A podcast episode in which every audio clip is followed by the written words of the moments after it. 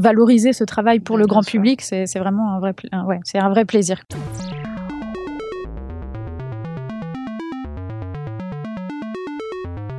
Savant sachant chercher. Un podcast Science Infuse. So I hope your podcast has passion.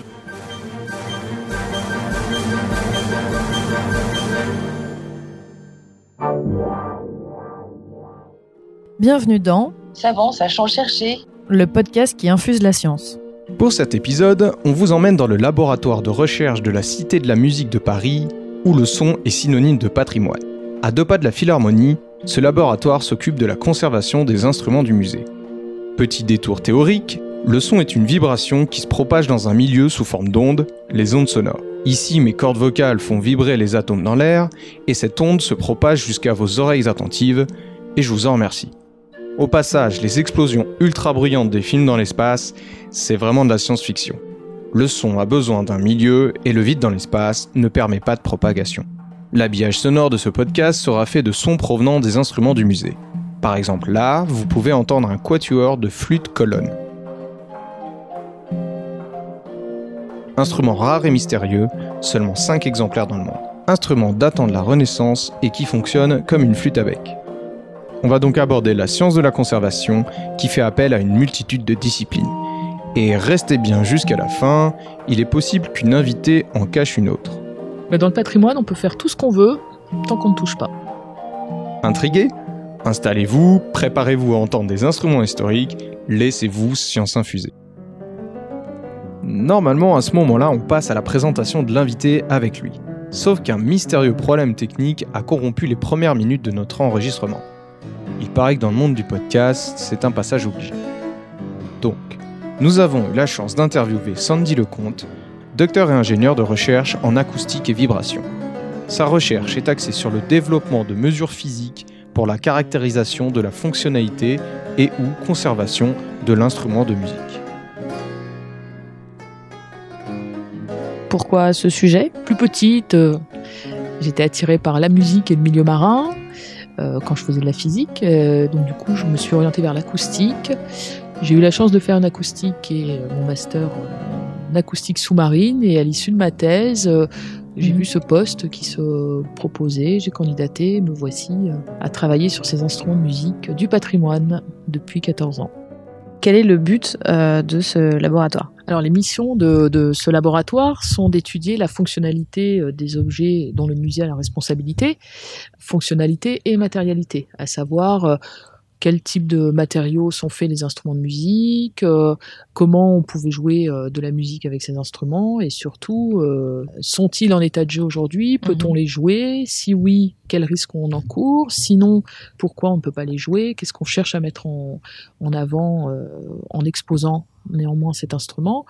Euh, donc c'est un laboratoire qui vient en soutien aux missions de, de tous les musées, qui est la conservation de la collection. Donc là, on vient en soutien à la conservation de, de ces instruments de musique. Mais justement, on a une, une petite rafale de questions sur euh, toute cette particularité de ce labo et de ce musée, rattaché à ce musée. C'est parti. D'où proviennent les instruments? De plein d'endroits différents. il peut s'agir de dons, il peut s'agir de legs. Historiquement, le cœur de la collection, ce sont les instruments du conservatoire qui a été fondé euh, à la fin du 19e siècle. Quel est l'instrument le plus prestigieux ou le plus cool que vous ayez eu entre les mains? Bon, il y en a plein forcément, mais un qui m'a vraiment marqué, c'est une guitare faite par euh, Vauboam, qui est un facteur euh, français du 18e, et dont la mhm. caisse est faite dans une carapace de tortue. Euh, donc on ah. a une vraie carapace de tortue, l'instrument est exposé bien sûr, et, euh, et, vous avez les petites pattes. Euh, alors les, pattes sont, sont du modelage, hein, c'est pas des vraies pattes, mais on a la tête, pareil, en modelage. Et, et, donc cet instrument visiblement a été joué, on pense qu'il a été joué, et donc voilà, on a fait des études dessus, mais c'était assez bon voilà, c'était assez original, original de, de, manipuler cet instrument. Et je crois que c'est marqué dans le musée qu'on ne sait pas vraiment pourquoi. Non, voilà, on ne sait pas pourquoi. Euh, sûrement une commande euh, ou pourquoi pas. Une vie de la tortue. Voilà, il y a une époque où effectivement les, les, les, les nobles faisaient appel euh, aux luthiers. C'était aussi une façon de montrer leur pouvoir, leur richesse, en utilisant des matériaux, soit des matériaux nobles, soit des matériaux complètement originaux. Il y a à peu près combien d'instruments dans la collection du musée? Dans la collection, c'est à peu près 6000 instruments de musique, mais euh, à peu près un millier seulement sont exposés. Quel est l'instrument le plus vieux? La colle. Voilà, la colle. Je crois qu'on a une flûte euh, en os, là, un holo, près, je sais pas comment ça s'appelle, un des holos. Bah, c'est très vieux, enfin, je crois que c'est avant Jésus-Christ, hein, mais je. Voilà. Préhistoire dans l'idée ou Ouais, ouais, préhistoire dans l'idée. Ouais, Sinon, le musée une raconte plutôt l'histoire de la musique entre le 16e et le Ouais. et le 20e, 21e maintenant. Est-ce que vous les avez tous analysés? Non, non, non. Je les ai même pas tous vus. Quel est le pourcentage d'instruments jouables dans la collection complète du musée? Alors, euh, d'après la près. dernière euh, campagne d'expertise, on estime euh, que 5% des instruments seulement euh, sont joués, jouables et donc joués. Et qui est-ce qui peut les jouer? Des musiciens avertis, euh, à condition d'avoir aussi un projet musical euh, cohérent avec l'instrument de musique, une technique de jeu cohérente, euh, un programme cohérent avec l'instrument. S'il y en a un, quel est l'instrument qu'on vous demande de- le plus de jouer? Le clavecin Johannes Couché, qui fait l'objet quand même de nombreuses demandes. Euh, je crois qu'il y a des guitares aussi qui sont pas mal euh, demandées. Et vous êtes tous musiciens ici? Ici, dans le laboratoire? Ouais. Euh, tuc, tuc, tuc. Non, mais majoritairement. oui. Ouais. On a tous une sensibilité pour la musique. Eh ben Il n'y a pas de hasard. Donc à part une, euh, bon, une évidente fragilité de l'instrument, si euh, il y a, qu'est-ce qui va faire que vous décidiez euh, qu'un instrument va être joué ou pas? Je vais plutôt répondre à la question négative. Qu'est-ce qui va faire qu'on ne va pas jouer un Ouais, instrument? Une des raisons évidentes, c'est par exemple, on ne sait plus en jouer. Euh, Ah. On a perdu toute trace, toute source euh, de, de techniques de jeu. Comme Donc, quoi, par exemple? comme par exemple, alors on a depuis on a retrouvé, mais la vihuela. Donc euh, la vihuela de Mano, c'est un instrument assez, euh, pour le faire bref, c'est ce serait euh, l'ancêtre de la guitare, forme guitare avec euh, des cordes pincées. C'est pas tout à fait vrai ce que j'ai dit, c'est-à-dire que nous sont parvenus des méthodes qui expliquent comment en jouer, mais comment en jouer au XVIe siècle. Ouais. Mais aujourd'hui, c'est un instrument qu'on a arrêté complètement de fabriquer et forcément qu'on a arrêté complètement d'enseigner. Donc il n'existe plus de musiciens qui savent jouer de cet instrument. Aujourd'hui, euh, on ne connaît que euh, trois instruments peut-être d'origine, parce que conserver un instrument de musique, c'est un concept assez récent. Ouais. Euh, Jusqu'à il n'y a pas très longtemps, un instrument de musique, quand il était passé de mode, on le transformait. C'est pour ça, par exemple, qu'on a peu de luttes, parce que les luttes ont été transformées beaucoup en vielle à roue. Les caisses de lutte ont été Ah ouais, utilisées pour faire des vielles à roue. Donc la viola, c'est pareil, euh, elle a été transformée petit à petit en guitare, Mm. euh, et donc on a très peu de, de, de, de viola. Donc on a fait un facsimilé au musée, à l'identique de l'original, Ah ouais. et nous, on a les méthodes, on a les partitions, on trouvera le musicien qui acceptera de se plier à cet, in- à cet instrument original. Donc voilà, une des raisons pour lesquelles on ne va pas jouer un instrument, par exemple, c'est qu'on a perdu toutes les sources qui expliquent comment en jouer. On a perdu les musiciens. ouais. On a perdu les musiciens. C'est aussi vrai pour les instruments dits du monde, extra-européens, Hmm. où là on a beaucoup de traditions orales. Donc il y a des instruments qui nous parviennent, on ne sait pas trop comment en jouer. Alors plutôt que de mal en jouer, d'en jouer euh, d'une mauvaise façon, on préfère ne pas les jouer. Une autre raison pour ne pas jouer l'instrument, alors pas forcément trop fragilité. dégradé, hein Euh, ouais, bah, c'est pour ça, ça rejoint un Mm. petit peu ta question de fragilité quand Ouais. il est trop dégradé. Mais par exemple, tous les instruments avant, on va s'interdire de les jouer parce que jouer dans un instrument avant, c'est souffler dedans. Ouais, Souffler dedans, on va créer une variation d'humidité, on va créer une condensation. La condensation va soit créer de la corrosion sur les instruments métalliques, soit imprégner le bois euh, lorsque c'est des instruments en bois. Donc dans ces cas-là, on ne les joue pas. Une dernière raison pour laquelle on ne va pas jouer l'instrument, c'est que euh, on va considérer que le son n'est pas l'élément principal de l'objet. Alors je m'explique. On conserve au musée la guitare de Django Reinhardt. Ah oui. Django Reinhardt, musicien emblématique du jazz euh, manouche. Sauf que Django Reinhardt arrive à une période où on commence l'industrialisation de la guitare. Mhm. Et en effet, Django Reinhardt joue sur une guitare Selmer. Euh, Selmer est une des premières firmes, enfin une des premières euh, entreprises à avoir euh, industrialisé la fabrication de la guitare. Euh, donc en fait, Django Reinhardt jouait sur une guitare dite de série Tout à fait commune. tout à fait commune.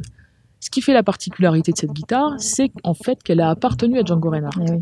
Et on sait qu'elle a appartenu à Django Reinhardt, outre le fait qu'elle nous a été donnée par sa famille, c'est qu'en fait, Django avait Reinhardt, je connais pas assez, ouais, je me disais, dis donc. avait perdu l'usage de deux doigts, et en fait, Ouais. il a développé toute une technique de jeu à trois doigts. Mhm. Et son instrument porte ses traces de jeu à lui. C'est-à-dire qu'avec ses trois doigts, il a déformé la touche de Mhm. la touche et euh, c'est la, la partie qui recouvre le manche de la guitare. Donc il a, il a déformé cette, euh, cette partie de l'instrument. la guitare est devenue singulière. quoi. Historique. Voilà, donc la guitare porte les traces du jeu de Django Reinhardt. Mm. Remettre cet instrument en état de jeu, ce serait donc ça veut dire remettre le manche à plat pour finalement faire euh, transformer cette guitare en Ouais. guitare de série. Ouais. des guitares de Selmer des années 30, Aucun Ouais, il y en 40, a déjà énormément. on en trouve plein. Là, la particularité de celle-ci, c'est qu'elle a appartenu à Django. Mhm. Donc finalement, c'est pas sa valeur acoustique qui est principale pour le, pour le musée, c'est plus l'histoire qu'elle raconte, Ouais. l'histoire de Mhm. Django Reinhardt, l'histoire du jazz manouche euh, et l'histoire de Selmer Macaferri. Lorsque l'instrument entre dans les collections, il devient porteur de différentes valeurs culturelles. Bon, forcément la valeur acoustique, mais aussi une valeur esthétique, une valeur technique, le savoir-faire d'un luthier, euh, la valeur historique, on vient de parler de, de Django Mhm. Reinhardt. Voilà, il va y avoir plein de valeurs culturelles qui, vont se, qui vont se mettre côte à côte. Et une des missions du labo, ça va être justement d'évaluer ces différentes valeurs Ouais. culturelles et de définir le plus objectivement possible laquelle euh, est prédominante euh, par rapport aux autres. Euh, juste, qu'est-ce qu'un facteur dans, dans, dans ce contexte-là C'est un fabricant d'instruments de musique. En effet, ce n'est pas celui qui porte la partition C'est ça. du compositeur à l'interprète.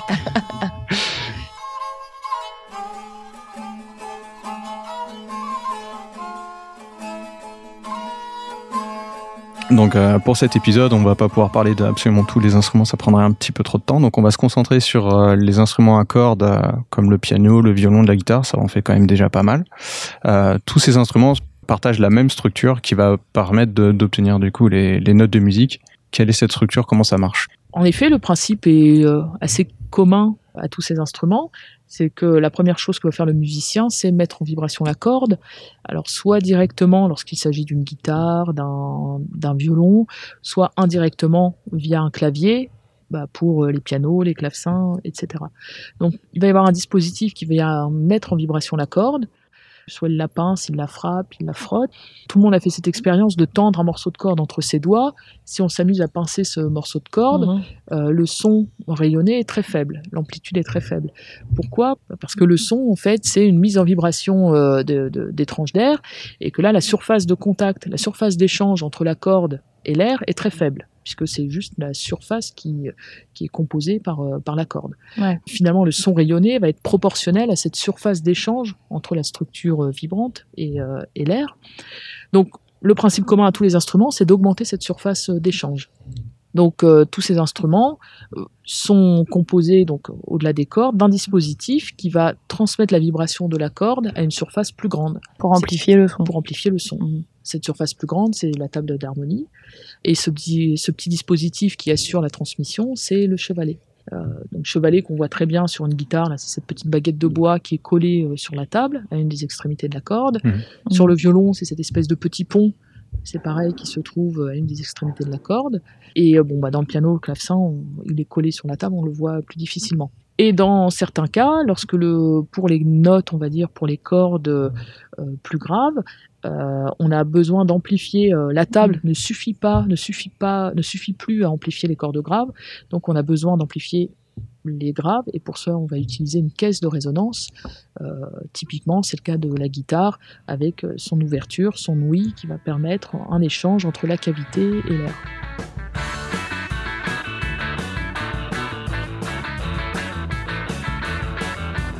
Donc on va faire une petite parenthèse un petit peu plus théorique de, pour expliquer la relation entre le son et la fréquence, Mhm.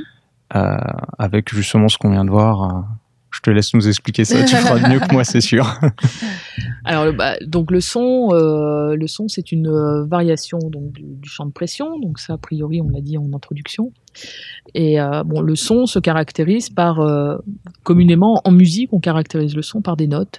Euh, et donc les notes ont des noms do, ré, mi, fa, sol, la, si chez nous, A, B, C, D, E, F, G pour d'autres. Mhm. Et ces notes peuvent se traduire physiquement, mathématiquement par des par des valeurs qui sont des une valeur de fréquence, donc une valeur de hertz.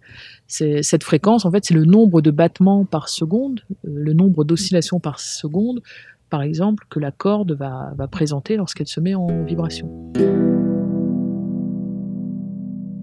Vous avez tous vu, euh, j'imagine, vous avez tous en tête la position du, euh, du guitariste qui déplace sa main euh, le long du manche. Lorsqu'il ne touche pas le manche, c'est-à-dire lorsque la corde est au maximum de sa longueur, le son va être Ouais. plutôt grave. En revanche, lorsque le musicien se déplace sur le manche et qu'il vient très près euh, de l'ouïe, de la rosace, il raccourcit la longueur de la corde et dans ces cas-là, le son devient aigu. Euh, donc en fait, la, la hauteur des notes, elle dépend de la géométrie. C'est-à-dire que plus une note va être, euh, plus, pardon, plus une corde va être petite, courte, plus le son va être aigu. Partant de ce principe, euh, à un moment donné, dans l'histoire, on a eu besoin de faire des instruments de plus en plus graves pour euh, composer l'orchestre, et euh, mais il fallait également que les instruments soient jouables. Donc on là, il faut des cartes. euh, On peut pas mettre des instruments hyper grands. euh. Voilà, il y a quelques instruments comme ça qui ont été des commandes particulières. Donc, si vous venez visiter le musée, vous verrez l'octobasse, voilà, qui est deux fois plus grande qu'une, trois fois plus grande que la contrebasse. Le musicien devait monter sur un petit escalier pour aller actionner euh, un mécanisme à dents crénelées qui venait frotter les cordes. Euh, bon, ça c'est un prototype. C'est Berlioz qui avait commandé cet instrument pour une certaine symphonie. Euh, je ne sais pas qui a eu cette idée, mais pour augmenter, euh, pour pouvoir descendre dans les graves, euh, on a inventé les cordes filées. Les cordes filées, c'est une âme euh, autour de laquelle on vient euh, enrouler euh, du, Une du âme métal. Une âme, euh, un fil, euh, un cœur, si tu veux, D'accord. Hmm. autour duquel on vient entourer euh, un, un fil métallique. Ok. Comme ça, artificiellement, on rallonge la corde et donc on euh, diminue la fréquence et donc on va plus dans les graves, sans modifier la longueur effective de la corde. Mais aussi, il n'y a pas que la géométrie qui entre en compte, il y a aussi la composition de la corde, la matière de la corde. À longueur égale, plus une corde va être lourde, plus elle va être grave. À longueur égale, la corde métallique va sonner plus grave. On va Ouais. avoir une fréquence plus basse qu'une corde euh, en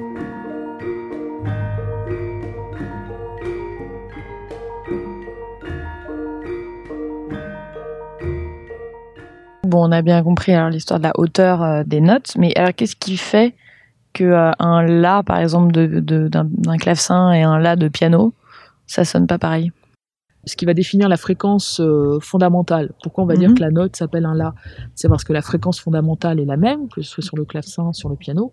Dernier paramètre qu'on n'a pas encore pris en compte, c'est la façon dont on va mettre en vibration la corde et euh, l'endroit où on va venir euh, mettre en vibration cette corde. Quand la corde se met en vibration, on imagine, donc on a un premier lobe, une première déformation de corde, ça on le visualise assez bien. Si on fait cette expérience virtuelle d'avoir une image, une lampe stroboscopique, Mhm. Ouais. donc une lampe qui vient se caler à différentes fréquences, on va voir notre corde présenter différentes formes. Mhm. Donc euh, la première, comme je disais, c'est euh, un seul pont, on va dire une seule jambe de pont. C'est ce qu'on appelle la fréquence fondamentale, ça ou pas? Fréquence fondamentale, tout à de fait. la note. Si on vient regarder le premier harmonique, on va voir euh, la corde qui fait comme un demi-8. Si vous coupiez le 8, euh, enfin, un premier ventre en haut un et un autre ventre vers le bas.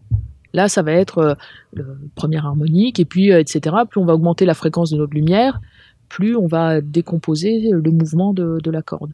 Donc en fait, euh, quand une corde se met en vibration, elle vibre sur sa fréquence fondamentale, mais également sur plein de fréquences qui sont les harmoniques. Ouais. Et pourquoi entre le piano et le clavecin on n'entend pas la même chose? Parce que justement, on ne va pas exciter, on ne va pas mettre en vibration les mêmes harmoniques Mhm. du fait du mode d'excitation de la corde. C'est c'est là où on peut commencer à jouer avec le son, c'est euh, des harmoniques plus ou moins fortes, une fréquence Exactement. fondamentale plus ou moins forte vont faire des sons différents. Exactement. C'est là qu'on le retrouve travail un- du facteur ou du régleur Ouais.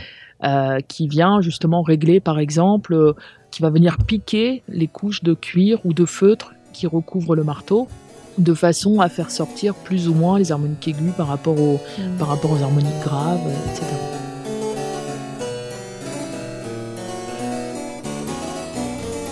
plus particulièrement au clavecin de Johannes Couchet et euh, qui a été fabriqué à Anvers en 1652.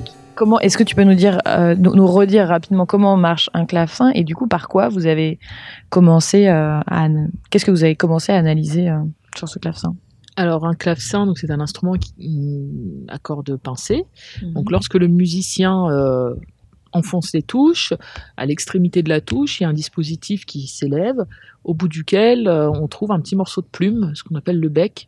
Donc historiquement, il semblerait que c'était de la plume de corbeau. Euh, bon, aujourd'hui, le corbeau est un est un animal classé, donc euh, on a du mal à retrouver des plumes de corbeau. Euh, Donc c'est des plumes synthétiques? Alors la plupart, ouais, on va dire dans le, j'allais dire dans la grande distribution. dans les écoles, euh, oui, c'est de- un matériau synthétique, un plastique. Nous, au musée, aujourd'hui, on utilise de l'oie, l'oie de Bernache, voilà, qui semble convenir aux luthiers, enfin aux facteurs et, euh, et aux musiciens. Et ensuite, euh, bah voilà, la, la vibration de la corde est transmise à la table et l'instrument rayonne. Alors, euh, l'histoire de, de cet instrument, donc, euh, comme tu le rappelais, c'est un instrument qui a été fabriqué euh, en 1600, qui a été terminé, on va dire en 1652, par une des familles les plus prestigieuses de fabrication de clavecins de l'époque. Ce clavecin a été acquis en 2006 par l'État, donc fait partie de la collection nationale, et a été classé trésor national. Il a été acquis avec l'objectif d'être joué. Néanmoins, on a demandé au laboratoire, le laboratoire a été missionné pour faire une étude mécanique sur euh, bah, la résistance de cet instrument et puis euh, bah, l'analyse de son comportement vibratoire euh, après les différentes interventions qu'il fallait faire. Parce que certes, on considérait que cet instrument était jouable, euh, mais la table présentait quand même de nombreuses fractures qu'il a fallu réparer, et donc il a fallu utiliser un modèle mécanique pour essayer de d'estimer si euh, le clavecin allait bien supporter la nouvelle tension des cordes et si l'intervention que l'on se proposait de faire pour réparer les fractures n'allait pas trop modifier la signature acoustique de l'instrument. Mhm.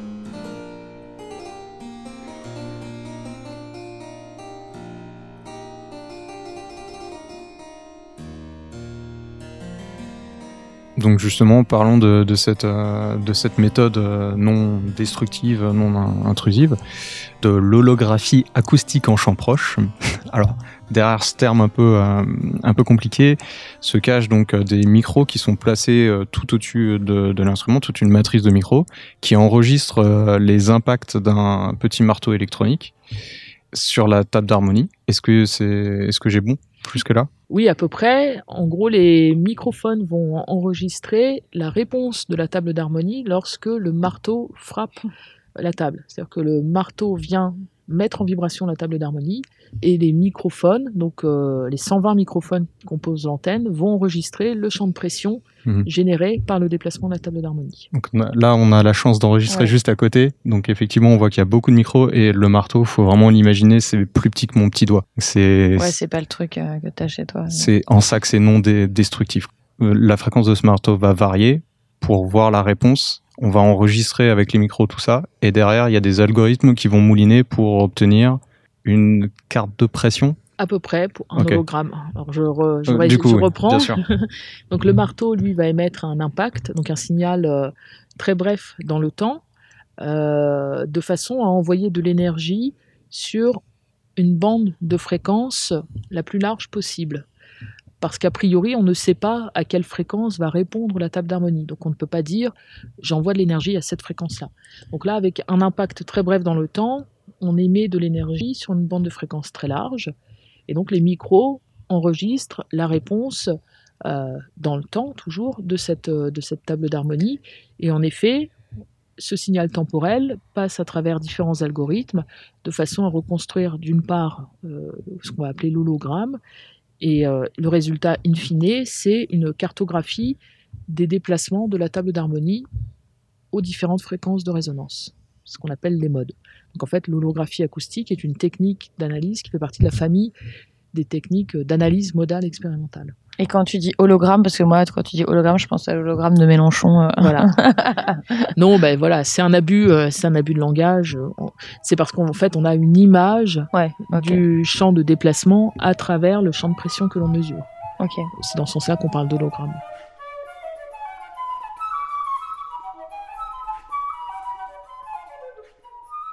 Avec ces, les résultats de ces analyses, c'est là où vous prenez la, la- la décision de est-ce qu'il faut le restaurer, est-ce qu'il faut le conserver, enfin, qu'est- qu'est-ce qu'on en fait, et la jouabilité. Et du coup, alors pour ce clavecin-là, qu'est-ce que ça a permis de savoir, cette technique? Comme je le disais, en fait, il a été acquis pour être joué. Donc là, la question Ouais. de, de la mise en état de jeu ne s'est pas posée. Ouais. En revanche, la technique a permis de valider le modèle de simulation mécanique que l'on a mis en œuvre pour estimer l'état de contrainte, l'état de fragilité de, de l'instrument. On a fait une simulation mécanique comme on connaît les simulations euh, météo. hein, euh, et le modèle mécanique, on peut lui demander de nous, euh, de nous sortir le comportement dynamique. Donc, euh, euh, les modes, la cartographie de déplacement et les fréquences associées. Puis on vient faire une expérience, donc avec l'holographie en champ proche, de façon à pouvoir recaler notre modèle. Le résultat de l'expérience nous dit si notre modèle est loin de la réalité ou, euh, ou si on n'est pas trop, pas trop loin. Une fois que notre modèle est calé, ce modèle, on peut l'utiliser pour faire des expériences virtuelles. Et là, en l'occurrence, on a utilisé le modèle pour simuler différents scénarios de restauration. Ah ouais. Et ça nous a permis de choisir la restauration qui allait hein. voilà, à la fois consolider le plus solidement l'instrument, mais sans perturber non plus la réponse dynamique, c'est-à-dire le, le potentiel sonore de l'instrument.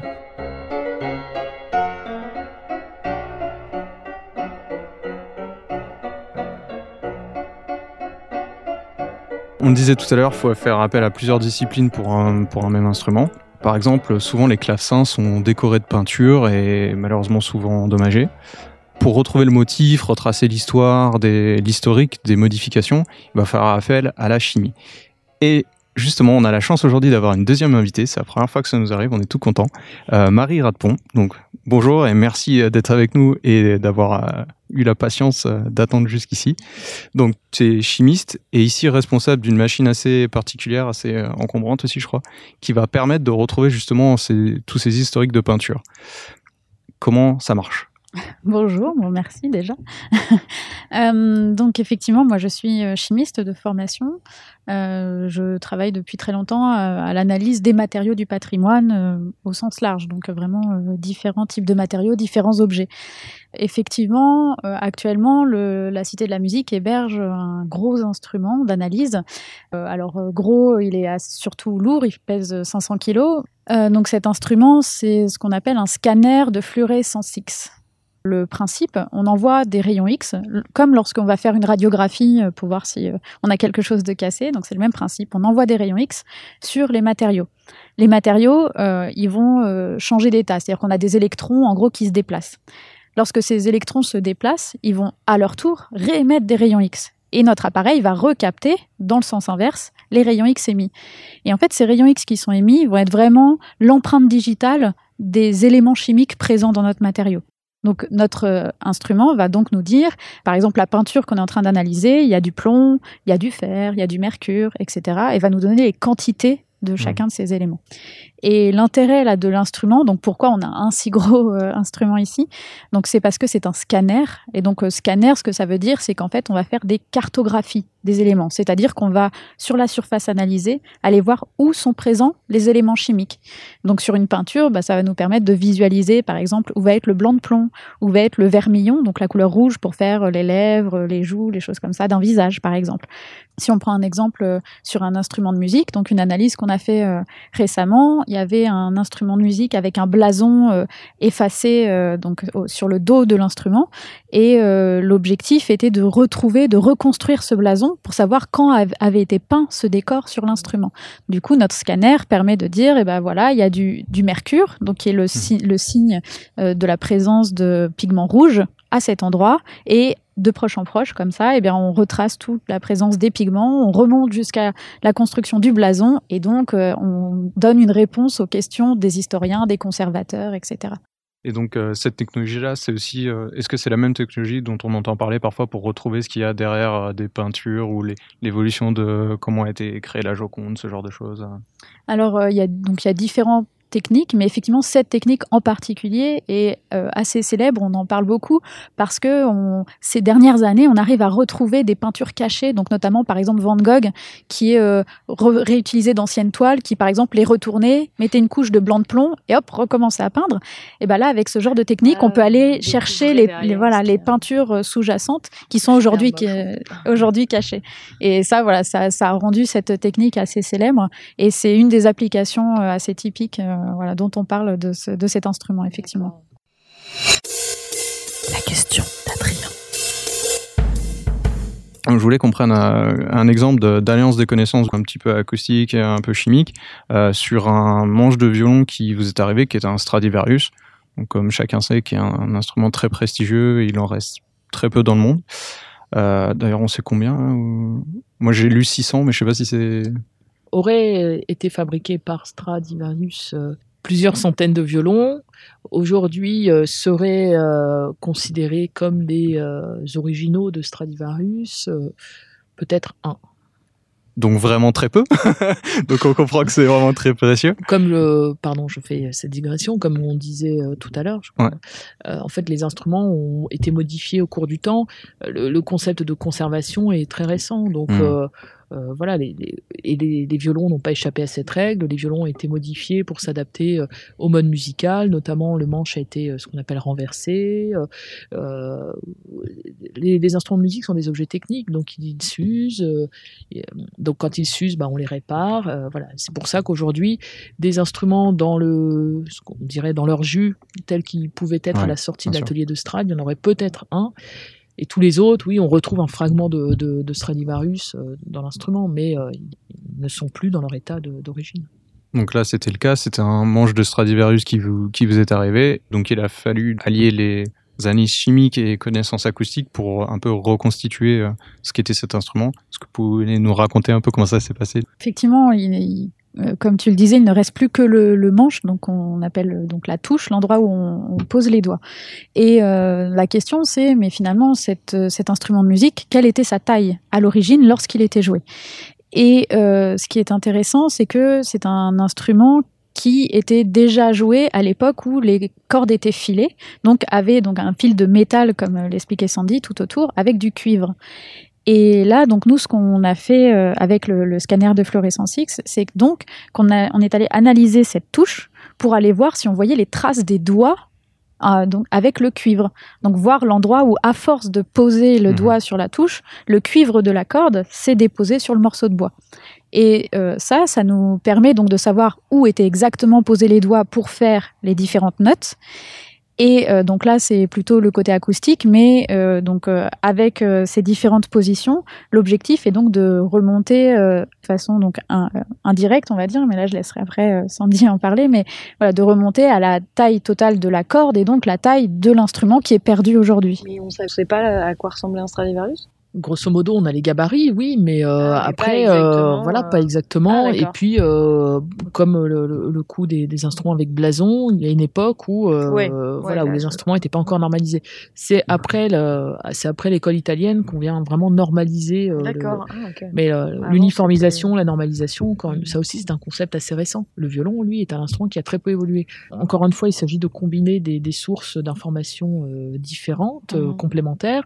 Donc euh, les traces euh, chimiques vont nous permettre de définir des points de, contact entre le doigt et, euh, la touche. L'étude, on va dire, de la musicologie, l'histoire de la musique vont nous permettre de remonter à des partitions.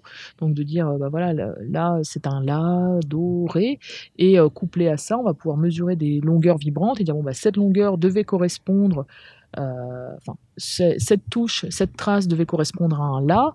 Le la à cette époque faisait telle fréquence. À partir de cette fréquence, on peut remonter à la longueur de la note et donc dire la distance entre le doigt et le chevalet était de, tant de centimètres et donc probablement que la table faisait euh, telle, euh, telle longueur. Donc là, on va combiner euh, information historique, information musicologique, information chimique et des éléments d'acoustique. La question de l'or. Alors finalement, à quoi, à quoi, à quoi ça sert finalement de travailler sur des instruments qui vont pas être joués? Et bien euh, voilà, c'est la question. Et ben euh, a- apporter néanmoins une information sur le potentiel sonore de cet instrument. Euh, comme je l'ai évoqué tout à l'heure, euh, une des premières missions du laboratoire et de l'équipe, on va dire plus au sens, large de l'équipe conservation-recherche, c'est donc d'évaluer les différentes valeurs que porte l'instrument. Valeurs historiques, valeurs culturelles, valeurs acoustiques. nanana. Aujourd'hui, enfin, donc la dernière campagne d'ex- d'expertise qui a décidé que euh, 5% des instruments euh, seraient jouables, euh, c'était en 2004 si dans dix ans on refait une autre campagne et que bah paf on change d'avis parce que euh, les connaissances ont évolué que justement on a peut-être accumulé de l'information sur le potentiel acoustique de certains instruments. Et donc on décide de dire bah, finalement cet instrument qui jusqu'à présent n'était pas jouable aujourd'hui on considère qu'il est jouable parce que mécaniquement il tient la route euh, etc mais qu'entre-temps, on a dû faire des interventions dessus. Bah, le fait d'avoir étudié son potentiel acoustique euh, aura permis de guider les interventions qu'on a fait et donc de ne pas endommager le potentiel sonore de, de l'instrument. Donc en fait, première application, c'est accumuler de l'information. Ouais. Qu'est-ce qu'on en fait de cette information?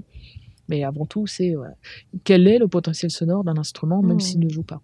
Parce que peut-être que dans 10 ans, 20 ans, euh, on sera capable de synthétiser euh, par des modèles vraiment physiques et très précis, euh, à partir de cette connaissance, pouvoir synthétiser le son de, de l'instrument. Le génie de la lampe faut faire un peu preuve d'imagination, mais il faut imaginer que je suis un génie et que tu avais donc un vœu cha- chacun pour faire avancer la recherche. Quel serait ce vœu Qui va répondre en premier? La réponse facile, j'ai envie de dire, euh, ça serait euh, l'argent. Mhm. Parce que l'argent, ça permet de. Alors, on va, on va se dire oui, ça permet d'acheter du matériel, par exemple, donc d'acheter des instruments euh, d'analyse. Moi, ce que j'ai envie de dire, c'est que ça permet surtout d'embaucher des personnes. Ouais. Donc, euh, d'avoir des personnes euh, qui ont envie de travailler dans, dans, dans la recherche et dans les différents domaines qui passionnent tous les chercheurs. Et donc, d'avoir ces personnes qui vont faire avancer les, les différentes choses et parfois ce qui ce qui peut pêcher, euh, que ça soit dans, dans des projets de recherche euh, qui peuvent paraître farfelus dans le patrimoine, mais ça peut être aussi des projets de recherche dans la médecine ou dans d'autres choses. Voilà, souvent ce qui manque, c'est l'argent. quoi. Donc euh, c'est un peu la réponse facile, mais voilà. Mais, Bah euh, oui, mais bon, mais c'est la, première chose à laquelle, euh, à laquelle je pense. euh, voilà. Mais bon. Et il faut aussi, peut-être la deuxième réponse, c'est des gens passionnés. c'est des gens qui, voilà, qui ont envie de faire j'irai un peu plus loin. Et si le, le génie pouvait euh, donner un peu plus d'humilité à tout le monde, faire que euh, voilà, les gens travaillent euh, dans un bon esprit, de pouvoir partager leurs recherches et ne s'approprient pas. On travaille quand même pour la recherche publique. L'idée, c'est, Mhm. comme je viens de le dire, de, de faire avancer la connaissance euh, publique. Donc, c'est de travailler ensemble. Ce ne sont pas nos instruments, là en particulier, ce ne sont pas nos instruments de musique, mais ce sont bien les instruments de musique de la collection nationale. Les recherches, on peut les faire parce qu'on est financé quand même par le Mhm. public. Donc, l'idée, c'est quand même de partager. Et, euh, et donc, euh, côté humain aussi, euh, si le petit génie peut faire quelque chose.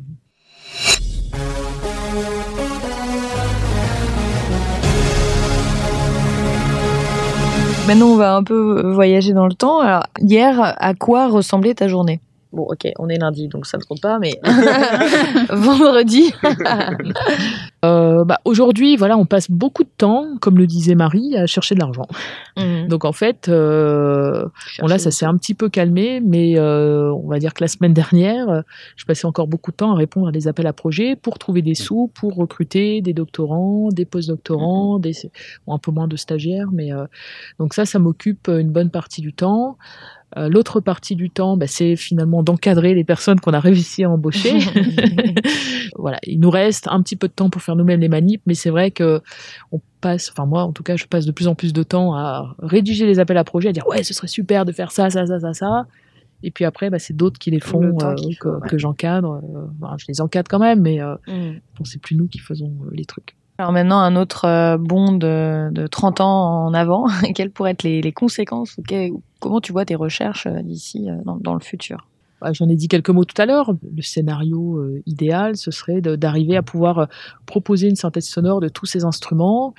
Pourquoi pas euh, coupler ça à des, des projections aussi visuelles et imaginer, euh, par exemple, se promener quand on est dans, les, dans les vitrines qui, qui, qui présentent les instruments du 17e, avoir l'impression qu'on se promène dans les, dans les couloirs du château de Versailles, donc Mhm. avoir euh, les salles du château de Versailles, et puis avoir des dispositifs euh, qui permettent aux gens de, euh, bah voilà, de, de pouvoir soit jouer, soit d'écouter un instrument de musique, mais projeté dans son environnement aussi acoustique euh, pour lequel il était fait.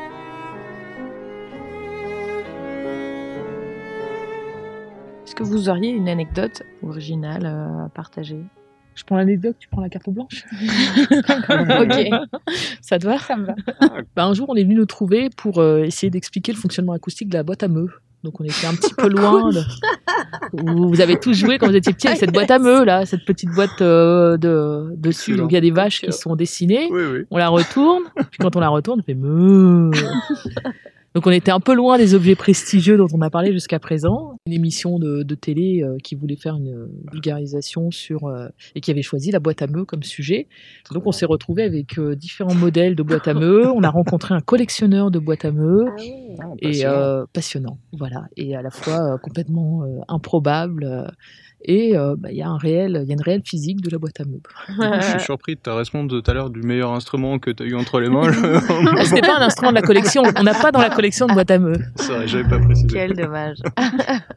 Oh, mais j'adore l'abstrait. Mais j'adore l'abstrait. Est-ce que tu aurais une recommandation culturelle à, à nous donner? Un musée peut-être?